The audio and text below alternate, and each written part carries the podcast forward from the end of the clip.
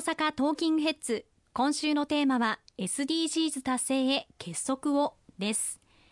SDGs 達成のためには世界の協調もありますが日本全体が一つにまとまっていく必要もあると思います。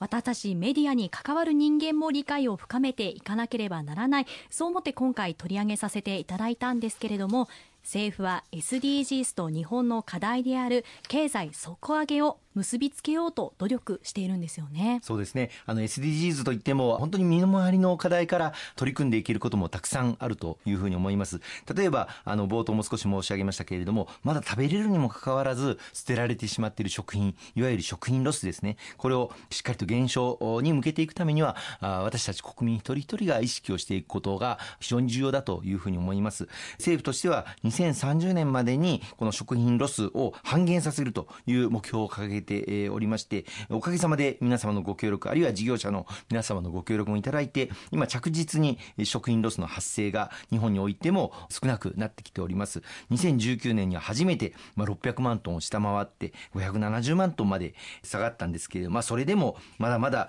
国際社会の中で大変多くの食品が無駄に捨てられているという状況にございます。まあ、こうした例えば買いすぎてしまった食材とか、あるいは贈答品が余ってしまった場合に、フードバンク、あるいはフードドライブ、こうしたところなどに寄付をするツール、あるいは取り組み、こういったものを政府としても後押しをしておりますし、また外食に行かれた時に食べきれると思う量を注文していくということが基本でございますので、食べきれないような注文をしてしまった場合には、店の説明をよく聞いた上で持ち帰ることも環境省は推奨しております。また、あの、外食時に、自己責任で食べ残しを持って帰るような、持ってこ運動というものを展開しておりまして、この持ってこマークというものが掲示されている店では、食べ残しを持ち帰ることができるようにもなっております。まあ、こうしたことをよくご理解をいただいて、一人一人がどうすれば食品ロスの削減に貢献できるのか考えていくということも SDGs の達成に大きな影響をもたらすんじゃないかと思いますね。また SDGs にはジェンダー平等を実現しようという目標もあります。男女間の就業の環境の違い、また男性の育児休業の取得を推進している、こういったところも取り組んでいますよね。はい。国際社会で初めてジェンダーという言葉が公式に用いられてから、えー、もう25年以上の歳月が過ぎております。1995年に第4回世界女性会議というものが中国で開催されて、ジェンダー平等の実現を目指す取り組みの指針となる北京宣言というものが採択されました。このジェンダー平等という考え方、女性の活躍を促進するというための、まあ、各国の政策を支える土台となっておりますけれども、例えば女性の就業率の向上、これが特にまあ先進国で進められてきましたけれども、北欧では女性の就業率が7割を超えていたりとか、アメリカでも6割以上と高い状況にあります。で、日本は一時期非常にこの女性の就業率低かったんですけれども、最近やはり徐々に徐々に、まあ、共働きも増えてきておりまして、2019年には過去最高の71%に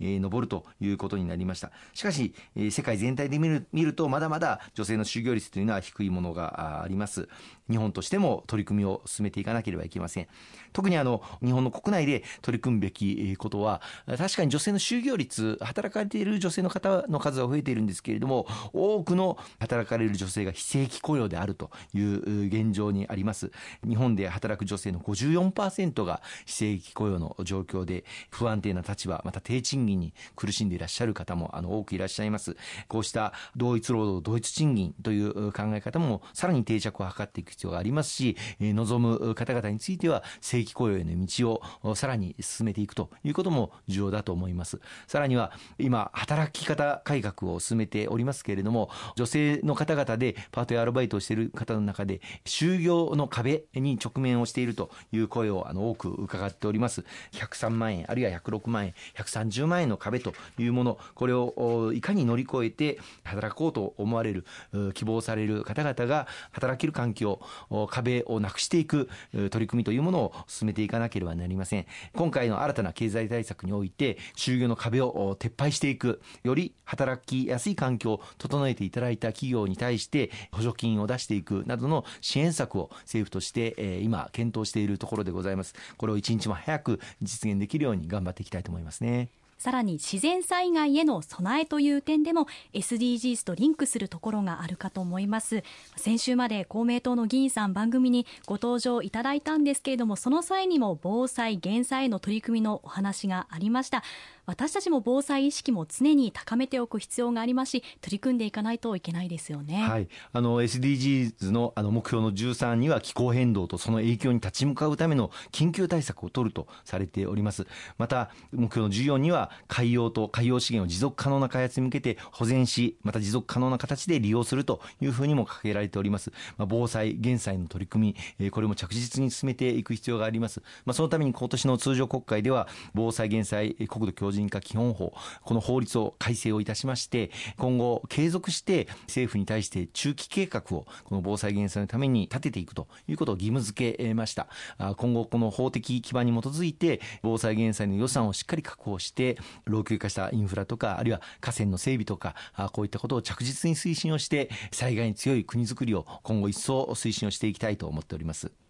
本当に SDGs 大きな問題ばかりですしプラス人口減少社会デジタル化への取り組みなど本当に多くの課題があります。その中で政治も生活と密接している部分もありますし本当に政治の力というのは私たちの生活にとって大きな影響力があるんだなというふうに改めて感じましたけれども石川さんいかがでしょうか？はい。あの本当に我々今さまざまなリスクに直面をしているというふうに思います。日本を取り巻く安全保障環境非常に厳しい状況にあります。こうした中で平和をいかに維持していくのかということ。さらにはこの3年間我々はコロナとの戦いに直面をいたしました。また次の感染症というものもいついかなる時にパンデミックが引き起こされるか分かりません。こうした新型コロナウイルスの戦いで得られた教訓を踏まえて次の感染症に備えていく。こうした取り組みも必要不可欠だというふうに思います。さらには今日お話してきたような気候変動そして防災減災こういったリスクにも直面をしておりまして、さらに言うと人口減少、少子高齢化、これも着実に日本社会の体力を奪っている、こうした中長期的なリスクというものもあります。こうした一つ一つの課題に対して政治がしっかりと向き合って解決策を矢継ぎ早に放っていくということが今ほど求められる時はないと思いますし、そのためにもやはり政治がしっかりと安定をして必要な対策を必要な時に取り続けることができる政権運営というものが求められるというふうに思いますね。そうですね。石川さん今週もありがとうございました。ありがとうございました。